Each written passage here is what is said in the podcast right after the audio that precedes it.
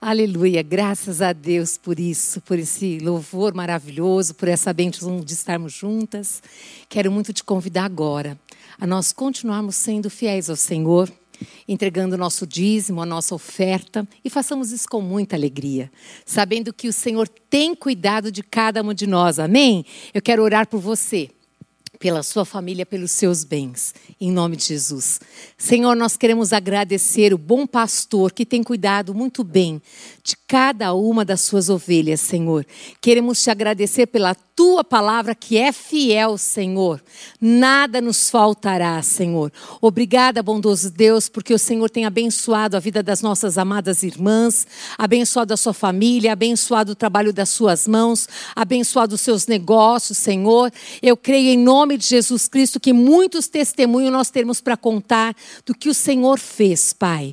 Em teu nome, Jesus, eu peço por aquelas que estão precisando, necessitadas de uma porta de emprego, que o Senhor apresente o nome delas, que o Senhor abra esta porta e que elas possam ser ricamente abençoadas, Deus. Em teu nome, Jesus, nós declaramos, Pai amado e querido Deus, que a bênção do Senhor já repousa sobre a vida delas, Pai. No teu nome nós agradecemos, em nome de Jesus, Pai. Amém, Senhor. Aleluia. Graças a Deus por isso.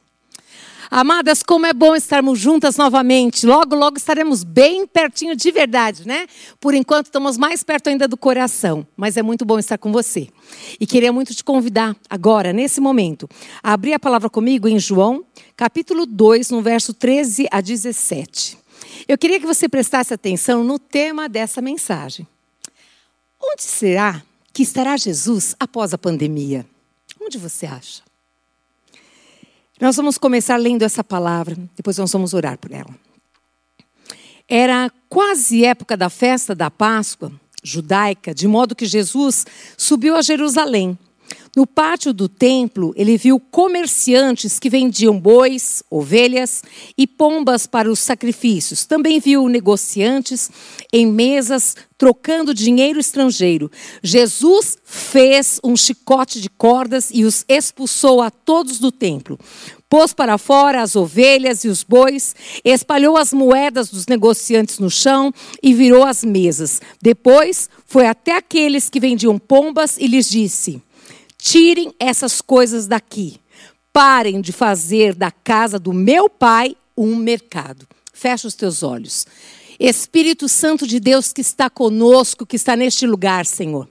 Fala conosco através da tua palavra. Tu tens total liberdade, Senhor, em nome de Jesus, de falar, Pai. Nós pedimos que o nosso coração esteja quebrantado para receber essa palavra, Senhor. E que essa palavra venha e dê muito fruto e fruto que glorifique o teu nome, Senhor. Pedimos a ti, ó Deus, que em nome de Jesus Cristo leve agora, Pai, cativo todo o nosso pensamento a ti, Senhor. Em nome de Jesus, Pai. Amém, Senhor. Amém, queridas? Glória a Deus pela vida de vocês.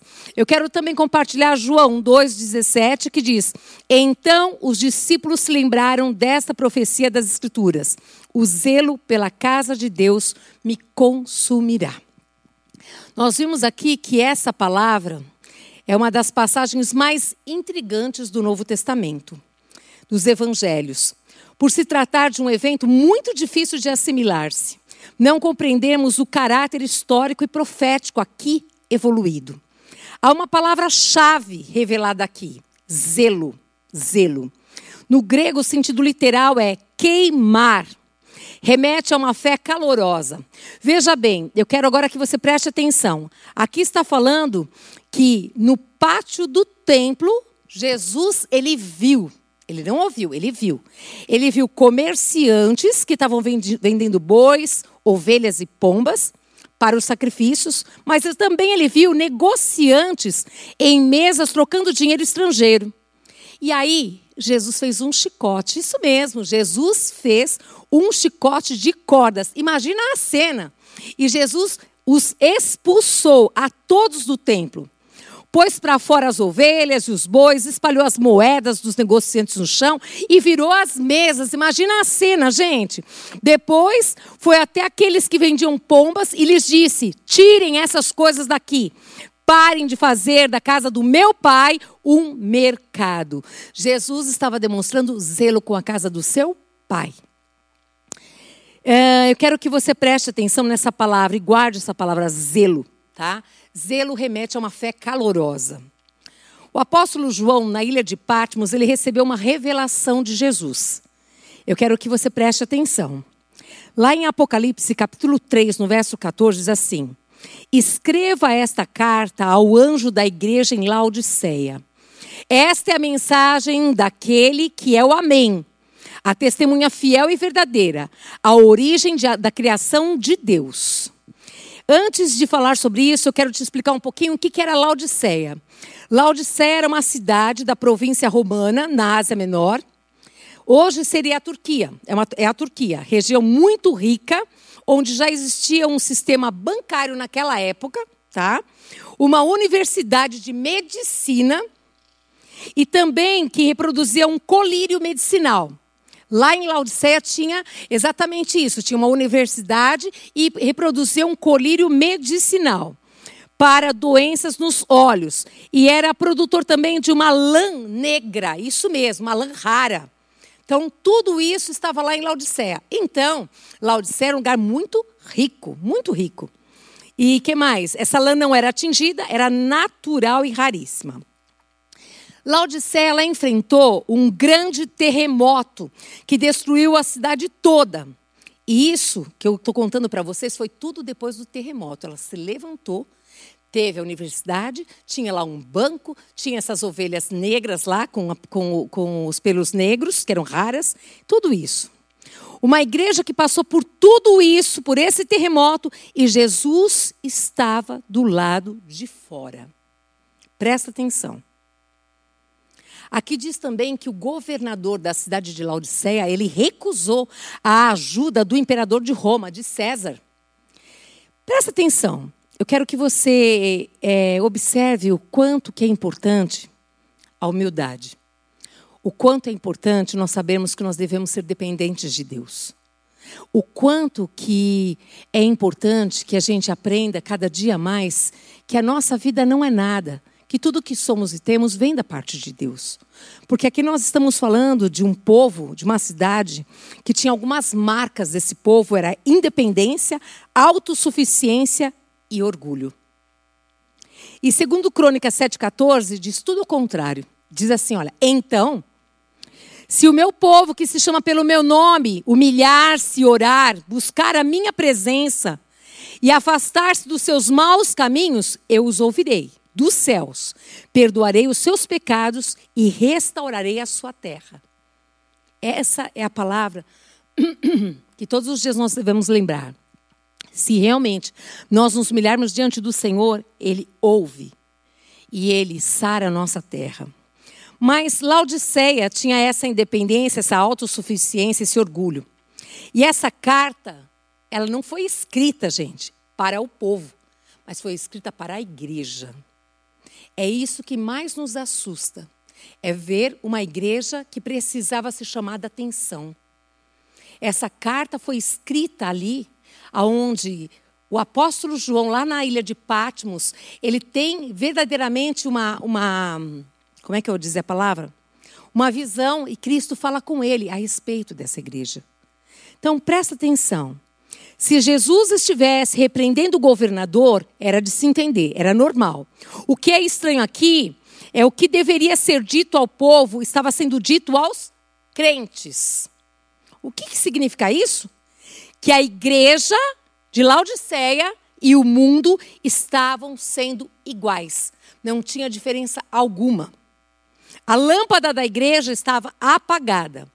Laodiceia tinha tudo, só não tinha o essencial, água. Ela não tinha água.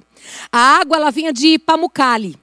Saía quente de Pamukkale, porque é, Pamukkale é uma região de águas termais, e então chegava até a cidade de Laodiceia morna. Não tinham águas em temperatura ambiente. Presta atenção, por isso a justificativa dessa palavra agora aqui. Apocalipse 3, verso 15 a 19 diz assim: Olha que Jesus fala: Sei de tudo que você faz. Você sabia que o Senhor sabe tudo que nós fazemos?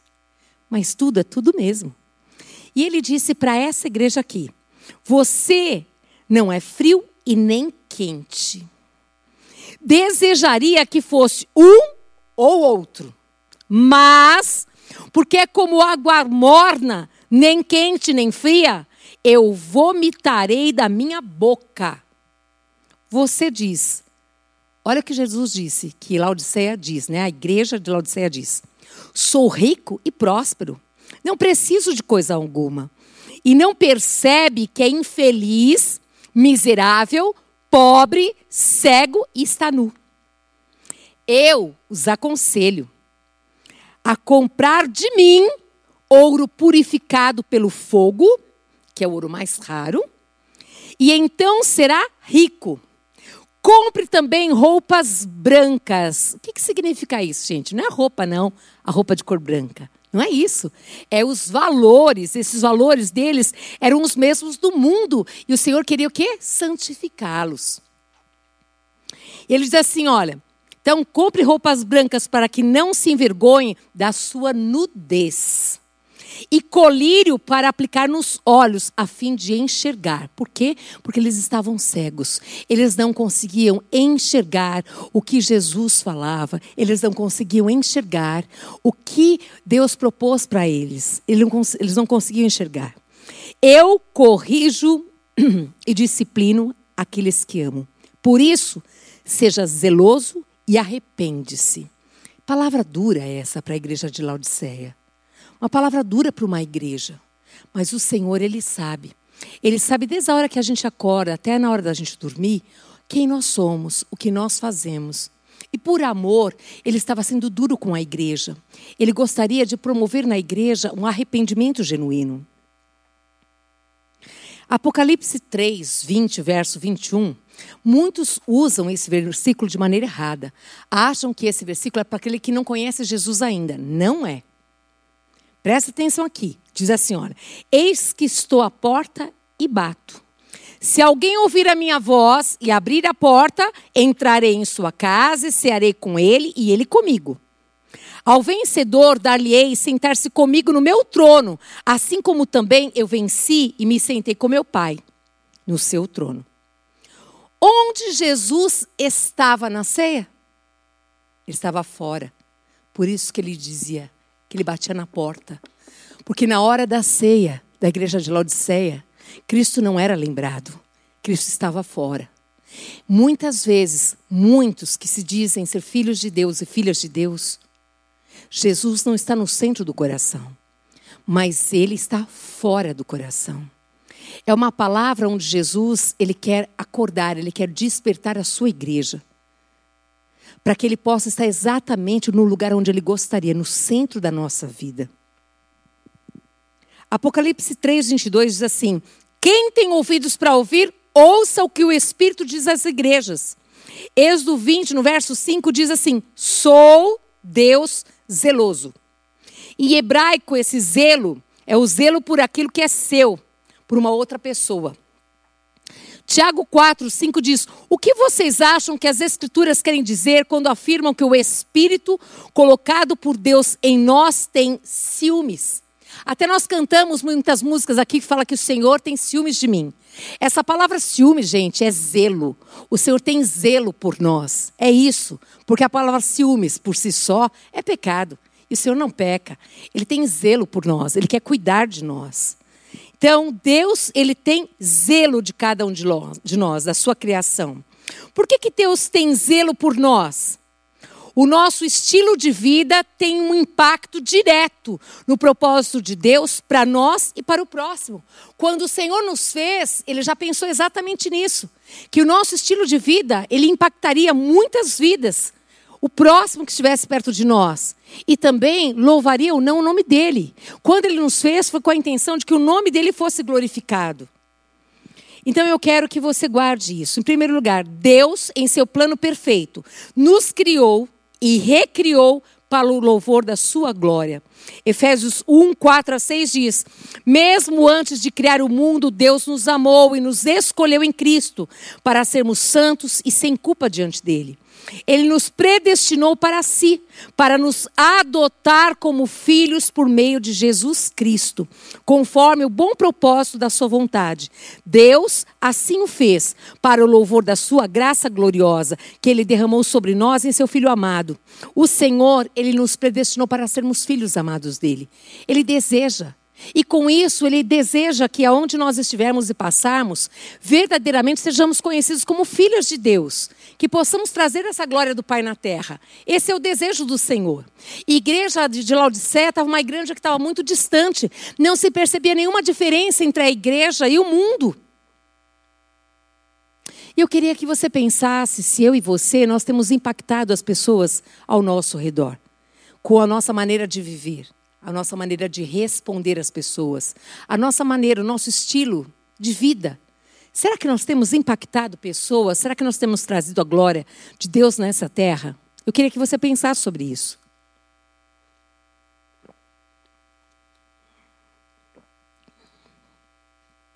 No Salmo 67, no verso 1, diz assim: Que Deus seja misericordioso e nos abençoe, que a luz do seu rosto brilhe sobre nós essa é a intenção, e o salmista reforça a respeito disso, que realmente que o Senhor seja misericordioso sobre nós. Que verdadeiramente a luz do seu rosto brilhe sobre nós. Lembre-se, ser cristão é sermos pequenos cristos nessa terra. E nós estamos vivendo no momento da pandemia, um momento que todo mundo fala, quando vai terminar? Eu não sei. Eu só sei que Deus, no seu santo lugar, Ele tem o governo de tudo isso. E quando Ele disser acabou, acabou. Mas enquanto tem um propósito, tem um plano de Deus em tudo isso. Enquanto o plano e o propósito de Deus não for alcançado com a sua igreja, muita coisa vai continuar acontecendo. Nós precisamos despertar para aquilo que o Senhor tem para nós, amados. Nós precisamos despertar. Salmo 67, 2 diz assim: Que os teus caminhos sejam conhecidos em toda a terra, e a tua salvação entre as nações de toda parte. Aonde você estiver, aonde eu estiver, é, que ali as pessoas possam ver que nós somos de Cristo, nós somos de Deus. Que as pessoas possam ver mesmo que os teus caminhos sejam conhecidos, ou seja, nós somos aqueles que vamos levar o quê? A extensão do reino de Deus. Então, que seja conhecido. 1 Pedro, capítulo 2, no verso 9 e 11, nos lembra mais uma vez quem nós somos. Vocês, porém, são povo escolhido reino de sacerdotes, nação santa, propriedade exclusiva de Deus. Assim, vocês podem mostrar às pessoas como é admirável aquele que os chamou das trevas para a sua maravilhosa luz. Será que você entende? Você sabe que você é escolhida de Deus? Você tem a convicção de que você é escolhida? Nação santa, a palavra santa diz separada. Nós estamos no mundo, mas não somos mais do mundo. O Senhor conta conosco como instrumentos para sermos a boca dele, as mãos, os pés. Aonde andarmos, ali levarmos o reino de Deus. Então aqui diz, em 1 Pedro 2,9, que nós somos um povo escolhido, uma nação santa, sacerdote real do Senhor. Nós não somos qualquer pessoa, mulher. Você não é. Você é uma filha amada. E Deus conta com a tua vida e com a minha vida para a gente verdadeiramente não ser a igreja de Laodiceia. Nós não podemos trazer o mundo para a igreja, nós precisamos fazer a diferença. Toda a diferença. As pessoas precisam ver em nós, em primeiro lugar, o amor. Sabe, o amor que não julga, o amor que acolhe as pessoas, que traz para perto. Nunca permita que a religião te separe de uma outra pessoa, porque ela é de uma outra religião. Ame essa vida. Lembra quando é, os samaritanos e os judeus não se davam e Jesus ele escolhe fazer aquele caminho para passar no meio de Samaria para encontrar com aquela samaritana? Foi algo intencional. A vida cristã precisa ser intencional. Eu preciso ter a intenção de glorificar o meu Pai todos os dias. Eu preciso ter a intenção de trazer a glória dele, as minhas atitudes, aonde eu estou, amar as pessoas como elas são e fazer com que elas gostem, elas gostem de ver esse Cristo na minha vida, elas amem, elas tenham prazer de estar comigo, com você. Tem que ser intencional. O nosso acordar, acordamos, é viver para a glória do Pai. A igreja de Laodiceia, ela estava perdida. Jesus estava fora. Eles diziam que eram do corpo, Mas Jesus estava fora. E Jesus, ele vê, amadas. Jesus, ele ouve. Ele sabe quem nós somos. Ele sabe o que nós fazemos. Por isso que ele disse de maneira tão clara. Ele usou o exemplo da água porque era muito fácil para eles verem ali. Frio ou quente, morno eu vomito. Experimenta tomar água morna. É horrível. Sabe, é aquela história. Você quer ficar no mundo? Fica no mundo. Mas ficar morna, um pé na igreja, outro pé no mundo, você envergonha o nome do Pai. Se você já se lambuzou muito, você está cheio de pecado, Jesus fala: Vinde a mim como você está. Ele vai te perdoar, ele vai te colocar uma veste nova, ele vai te colocar uma roupa branca, que significa que ele vai te purificar, que ele vai mudar a tua história, mas é preciso que você tome uma atitude. Não dá para você continuar na igreja e você continuar no mundo. Isso não vai glorificar o Pai. Isso envergonha o nome do Pai. Então, seja intencional. Se é verdadeiramente para ser filho de Deus, seja uma melhor filha de Deus, aquela que traz a glória do Pai na terra. Então, eu estou falando dessa igreja, amados, porque hoje a gente vê tantas coisas acontecendo e o que o Senhor colocou no meu coração verdadeiramente é para nós despertarmos. Por que será que o Senhor permitiu que a igreja dele fosse fechada. Foi ele quem fechou. Porque nós precisamos ser chacoalhados e pensar sobre a nossa vida cristã. Como é que nós temos sido? O Senhor nos deu o livre-arbítrio de escolhermos. Se você quer ser do mundo, vá para o mundo. Se você quer ser de Cristo, seja de Cristo de verdade. Seja mesmo parecida com Ele, querida. Viva uma vida para Ele. Vale a pena viver uma vida para Ele. Vamos continuar aqui. Olha só. É, 1 Pedro 2,10 diz assim: Antes vocês não tinham identidade como povo, agora são povo de Deus. Antes não haviam recebido misericórdia, agora receberam misericórdia de Deus. Antes você estava perdida, agora você tem uma identidade de filha. Por que não continuar nela? É, 1 Pedro 2,11 diz assim: Amados, eu os advirto, como peregrinos e estrangeiros que são, a manter distância dos desejos carnais que lutam contra a alma. É uma palavra de advertência, porque a gente sabe muito bem que a palavra de Deus diz: olha, foge da aparência do mal. Foge.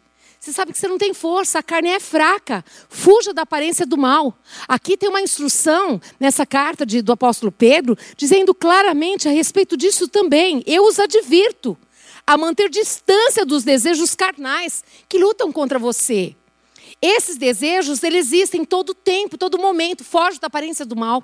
Procura alguém para confessar a intenção do seu coração. Se você pecou, busque a Deus, confesse o pecado a Deus, deixe o pecado, não fique no pecado. É, é, é impressionante, eu acho assim incrível, né? Porque eu sou mãe, mas imagina que eu amo os meus filhos, mas imagina um Deus que ama muito mais do que eu amo. Agora é impressionante que mãe tem um faro muito bom, né? Mãe, mãe é mãe, mãe é uma coisa assim impressionante. Mãe olha no filho, já fala: opa, tem coisa aí. E é impressionante como esse Deus não deixa nada escondido. Tudo que está oculto virá à luz. E Ele não deseja que você seja envergonhado, mas Ele deseja que você se arrependa. Ele não quer que você seja humilhado, mas Ele quer que você seja humilde porque a humildade precede a honra.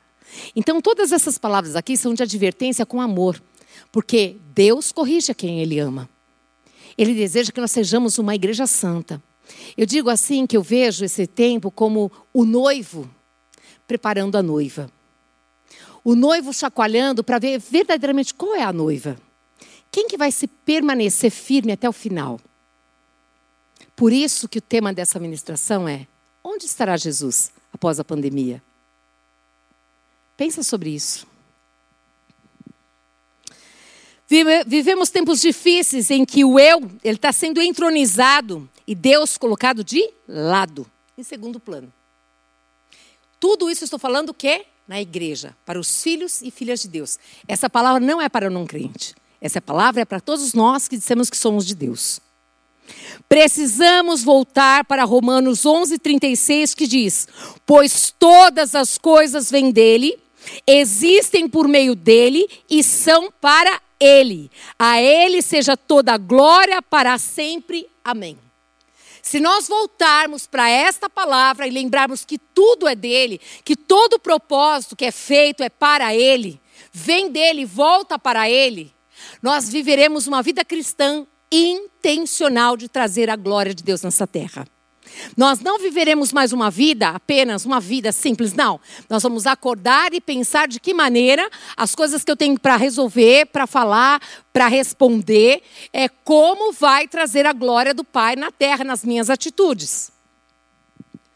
Um segundo ponto, viver de maneira a não glorificar a Deus é um grande pecado, é idolatria.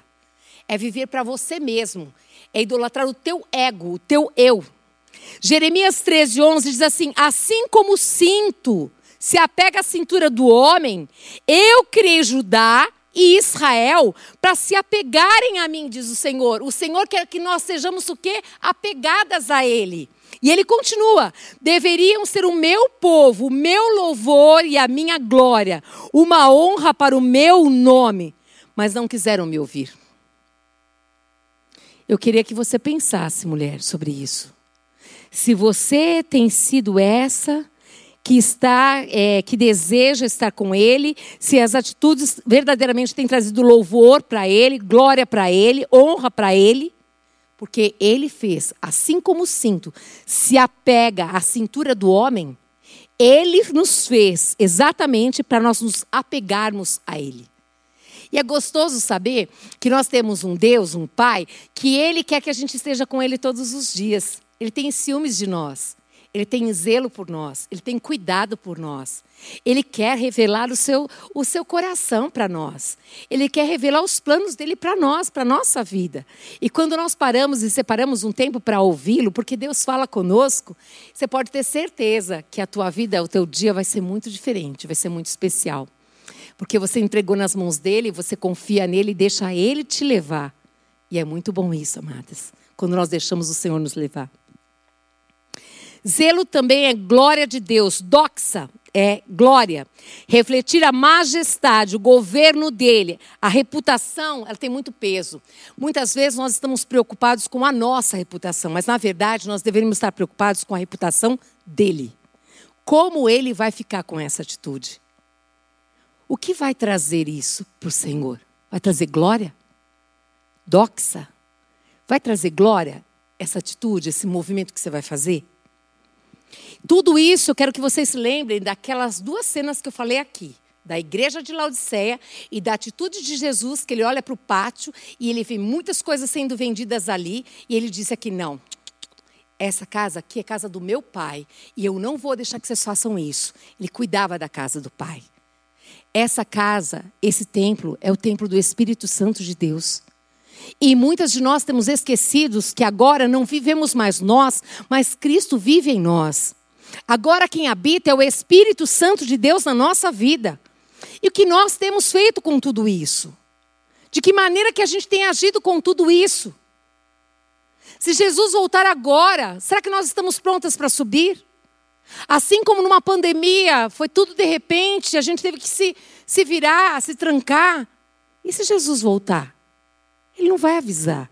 Nós precisamos estar prontas. Essa palavra, quando o apóstolo João ele tem toda essa revelação através da pessoa de Jesus Cristo, é uma palavra tão forte para quê? Para as igrejas, para as igrejas acordarem, despertarem. O que nós temos feito com as oportunidades que Deus tem nos dado, com a nossa vida. Vamos pensar sobre isso. Mais um aspecto. Só podemos viver a plenitude dos propósitos de Deus se vivermos intencionalmente para a sua glória. Então, só dá para viver os propósitos e planos se a gente viver uma vida intencional. Em João capítulo 15, no verso 1 a 8, a gente conhece muito bem, mas eu vou falar de novo. Ele diz assim: Olha, eu sou a videira verdadeira e o meu pai é o lavrador. Todo ramo que estando em mim não dá fruto, ele corta. Imagina mesmo, gente, uma videira aqui. E você sendo o ramo dessa videira. Ele diz aqui que esse ramo que não der fruto, ele corta. Se a gente não der fruto para a glória de Deus, ele corta. E continua aqui, olha. Todo ramo que estando em mim não dá fruto, ele corta. Todo ramo que dá fruto, ele poda. A poda. Ele vai tirando tudo aquilo que está. Sabe aquelas ervas daninhas? Que a gente vê, tem uma florzinha bonitinha aparecendo, mas daqui a pouco tem um monte de ervinha daninha, ele vai tirando, ele vai cortando, ele vai aparando. Sabe, esses dias eu estava fazendo um bolo e aí eu achei impressionante. Quem prega é assim, a gente começa a ver é, uma série de coisas, né? E eu estava colocando aquele, aquela massa de bolo naquela forma e observei, olha só, esse bolo vai exatamente ficar como está essa forma. Se eu colocar numa forma de coração, vai ficar com forma de coração. Se a minha vida é de Cristo está na forma de Cristo, eu vou me parecer com Ele. Mas se de repente eu resolvo sair dessa forma de Cristo, vou para uma outra forma do mundo, eu vou ficar como o mundo. E é impressionante como a palavra ela é zelosa, ela fala muito conosco. E diz aqui também assim: olha, todo ramo que dá fruto ele poda para que produza ainda mais. Vocês já foram limpos pela mensagem que eu lhes dei, ou seja, pela palavra. Permaneçam em mim e eu permanecerei em vocês. Pois assim como um ramo não pode produzir frutos se não estiver na videira, vocês também não poderão produzir frutos a menos que permaneçam em mim. Ou seja, nós precisamos estar ligados na videira verdadeira que é Cristo. Nós precisamos estar ligados nessa palavra aqui. Nós precisamos estar nos alimentando dessa palavra, porque assim nós daremos fruto exatamente como está aqui na palavra de Deus. Agora, se nós escolhermos só virmos à igreja e verdadeiramente lembrarmos daquela palavra, nem frio e nem quente, eu não sou parecida nem com o mundo e nem com Cristo, ele vai vomitar. Ele está dizendo hoje à tarde aqui para você que ele está te dando uma oportunidade de você mudar de vida. Quando Jesus voltar, não vai dar tempo da gente arrumar nada. Um piscar de olhos, ele vem até as nuvens. E a sua igreja, essa sua igreja, é eu e você. Que estivermos prontos, subiremos. E não tem como justificar. Então eu quero que você receba essa palavra essa tarde, com piedade, com amor. Um pai que te ama, um pai que me ama. Um pai que zela por nós. Um pai que não quer que nós sejamos nem frio e nem, nem morno, mas que nós sejamos quentes, cheios do Espírito Santo de Deus, mulheres de Deus, mulheres cheias da graça de Deus.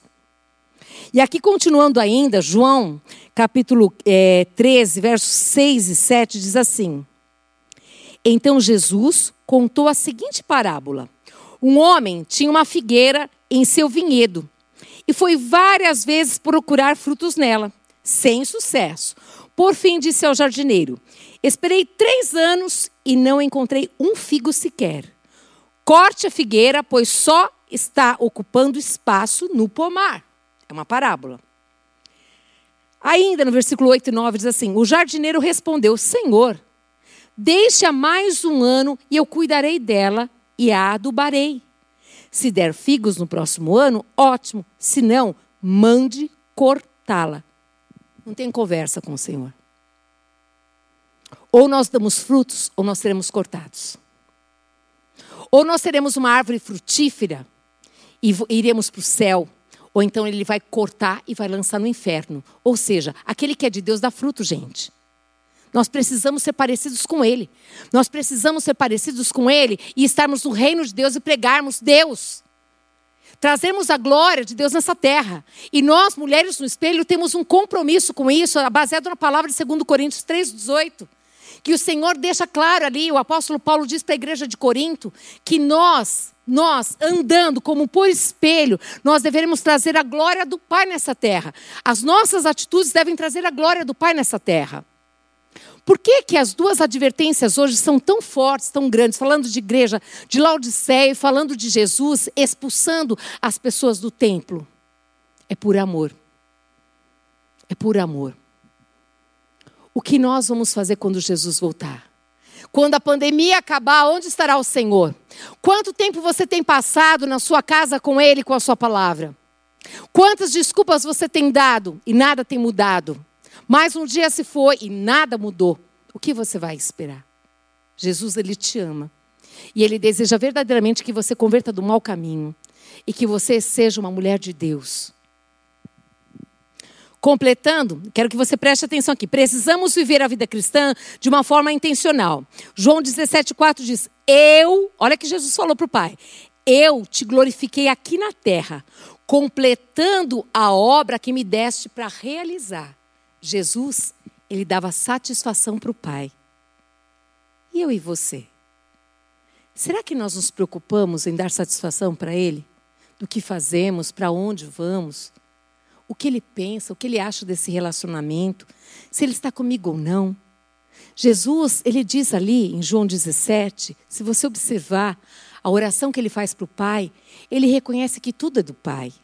Tudo do Pai. E ele disse: Eu te glorifiquei na terra, completando a obra que me destes para realizar. Qual é a obra que Deus deu para você realizar?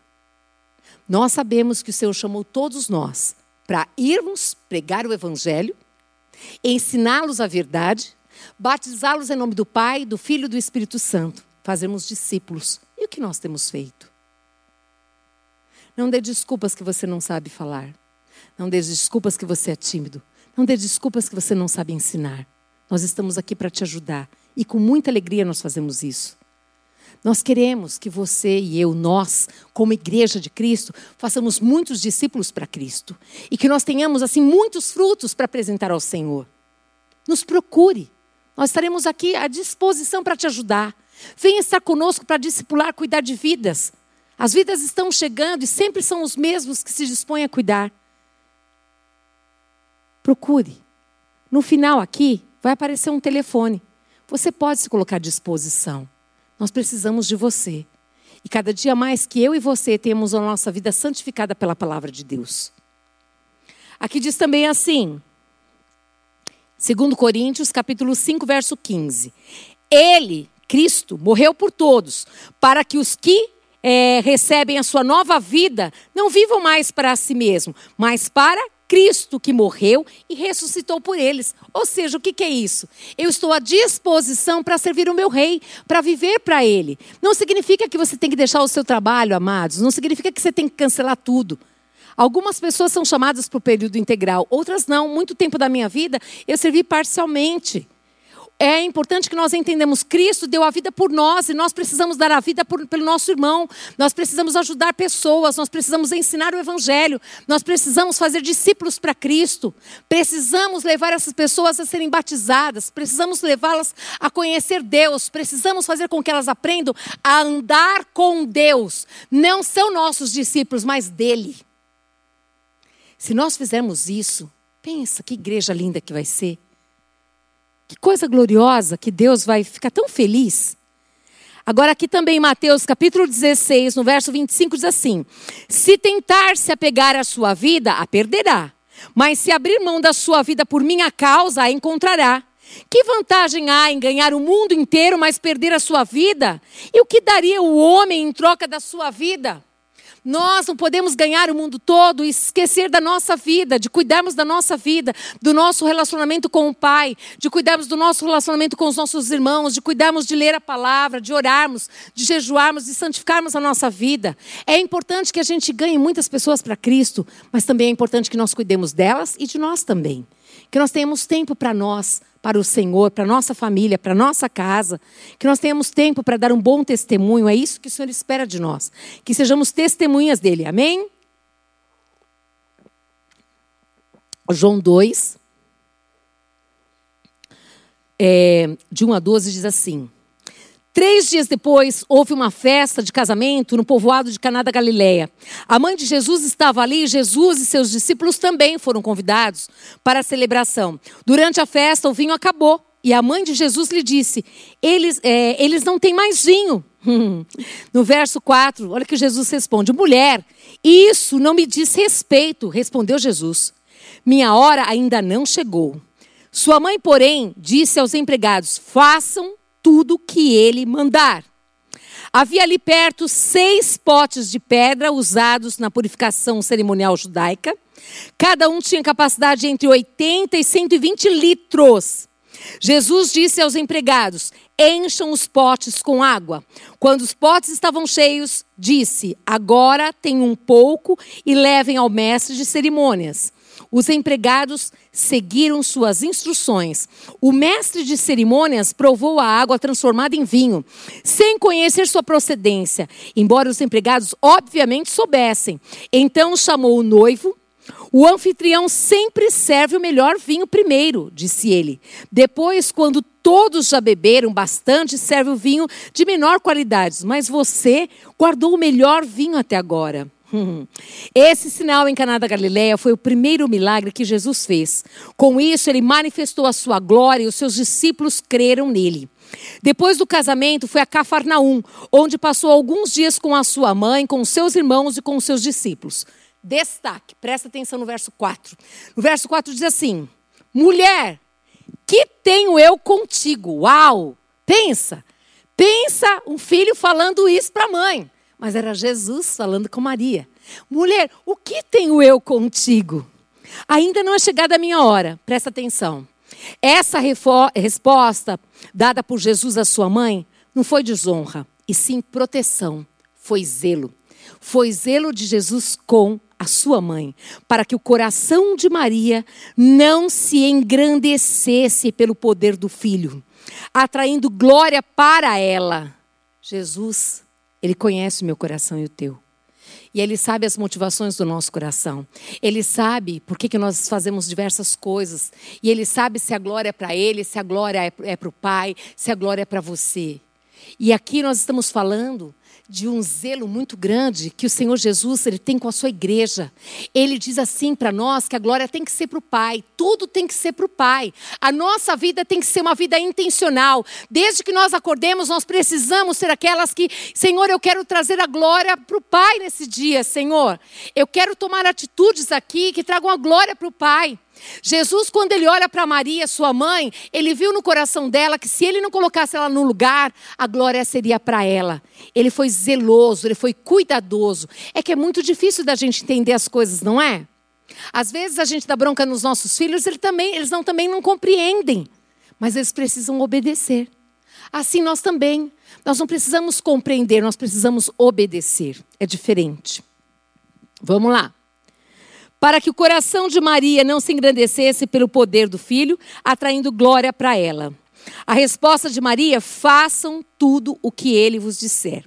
Por causa da atitude correta do coração de Maria, sua mãe, Jesus deu a ela muito mais do que ela pediu. Em Efésios 3, 20 diz que toda glória seja a Deus, que por seu grandioso poder que atua em nós é capaz de realizar infinitamente mais do que poderíamos pedir ou imaginar. E é verdade.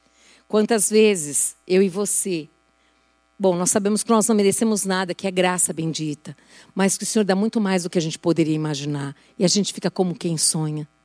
Por isso que eu aprendi nessa jornada cristã que eu não tenho que entender muitas coisas. Eu choro, às vezes até pareço uma menina mimada, eu choro porque o Pai não fez a minha vontade, mas eu creio que Ele sempre acerta. Ele sempre sabe o que faz. É que às vezes eu queria para ontem, Ele não me deu. Eu queria que Ele fizesse do meu jeito, Ele também não fez. Então, Ele sabe muito bem, Ele me conhece, conhece você também. E quando Ele não dá, não é porque Ele não nos ama, é porque Ele cuida de nós, porque Ele sabe que isso não é o melhor para nós. Quando Deus nos tira alguma coisa ou alguma pessoa, naquele momento a gente não consegue entender, mas a gente sabe que Deus sempre sabe o que faz. Ele não erra a data, o dia, o momento, Ele nunca erra. Eu quero que você guarde isso no seu coração. Aqui nós vemos também em João 2, 13 a 17, a passagem que eu falei, quando Jesus expulsa os cambistas, que eu já li para vocês. Então os discípulos eles se lembraram dessa profecia das Escrituras: o zelo pela casa de Deus me consumirá.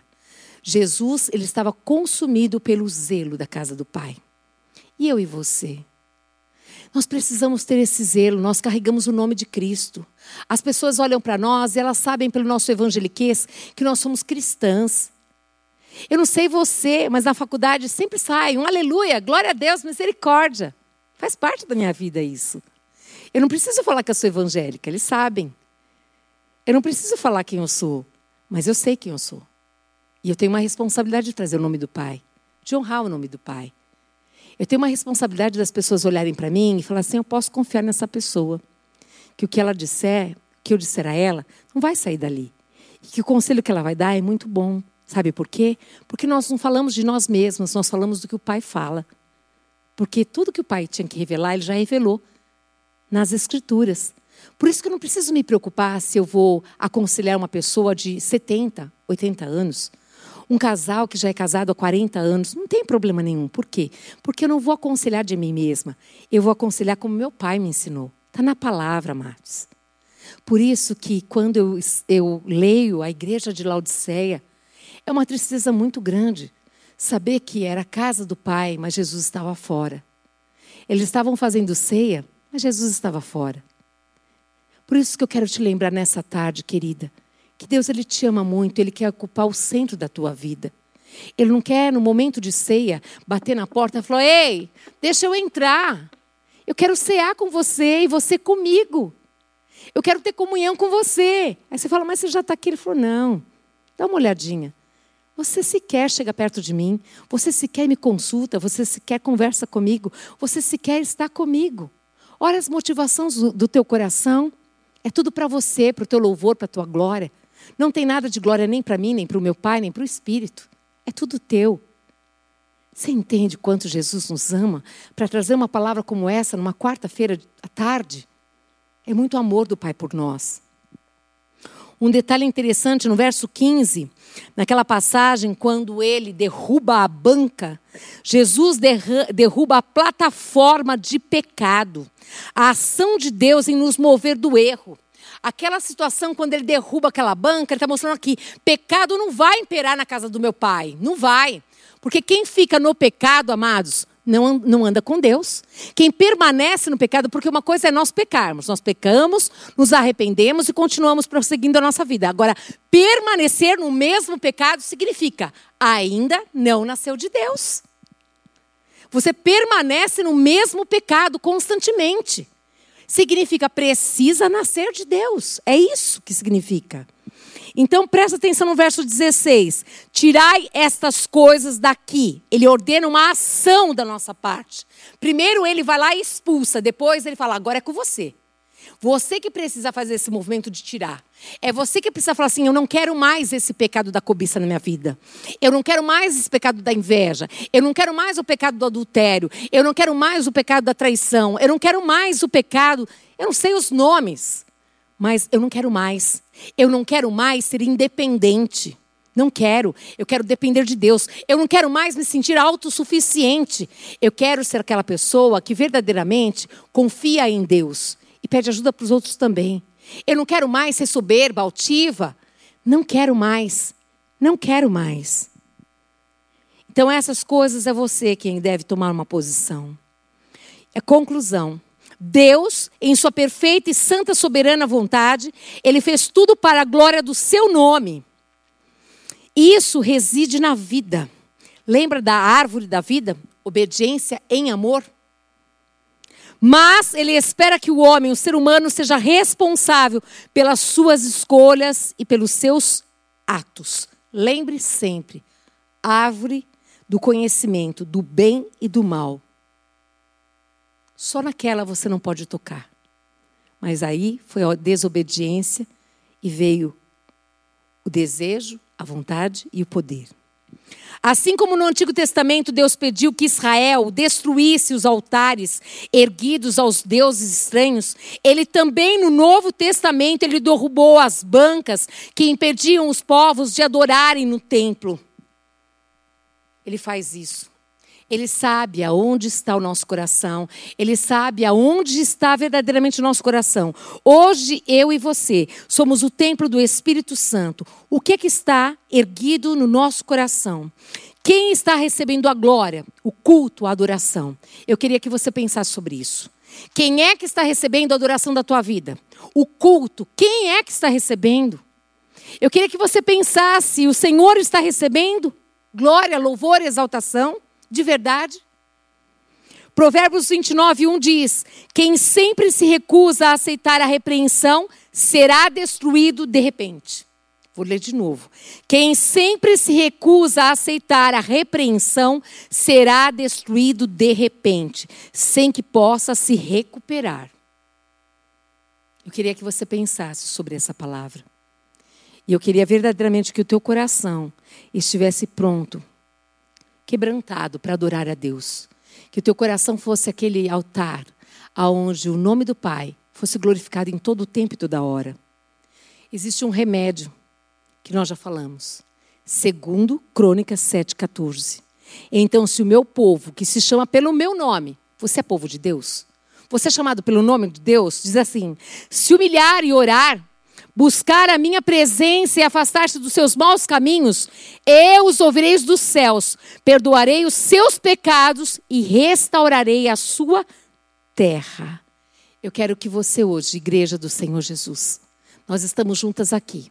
Eu quero te convidar agora a se humilhar na presença de Deus.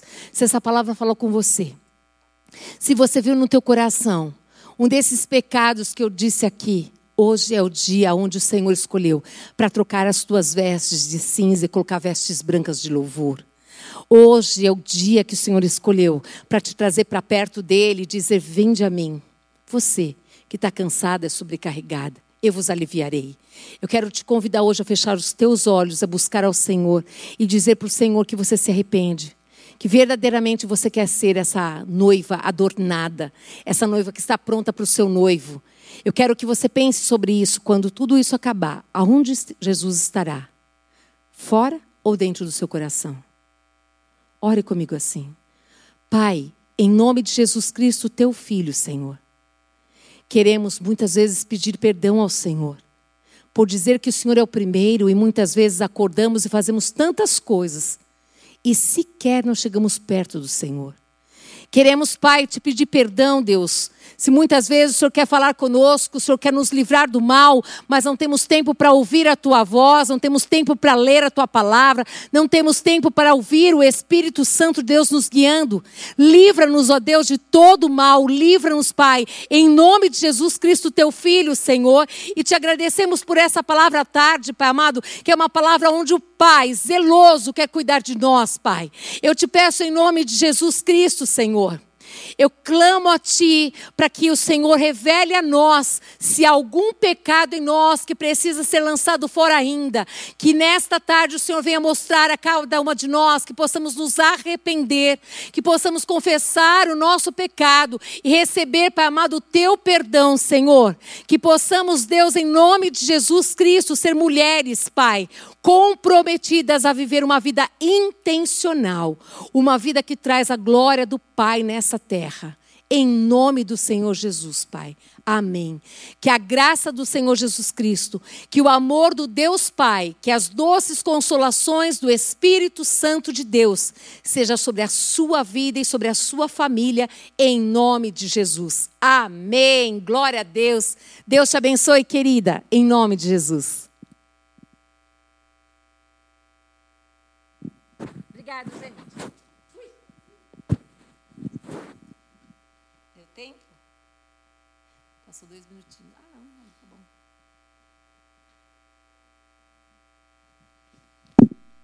Ai, Espírito Santo, obrigada.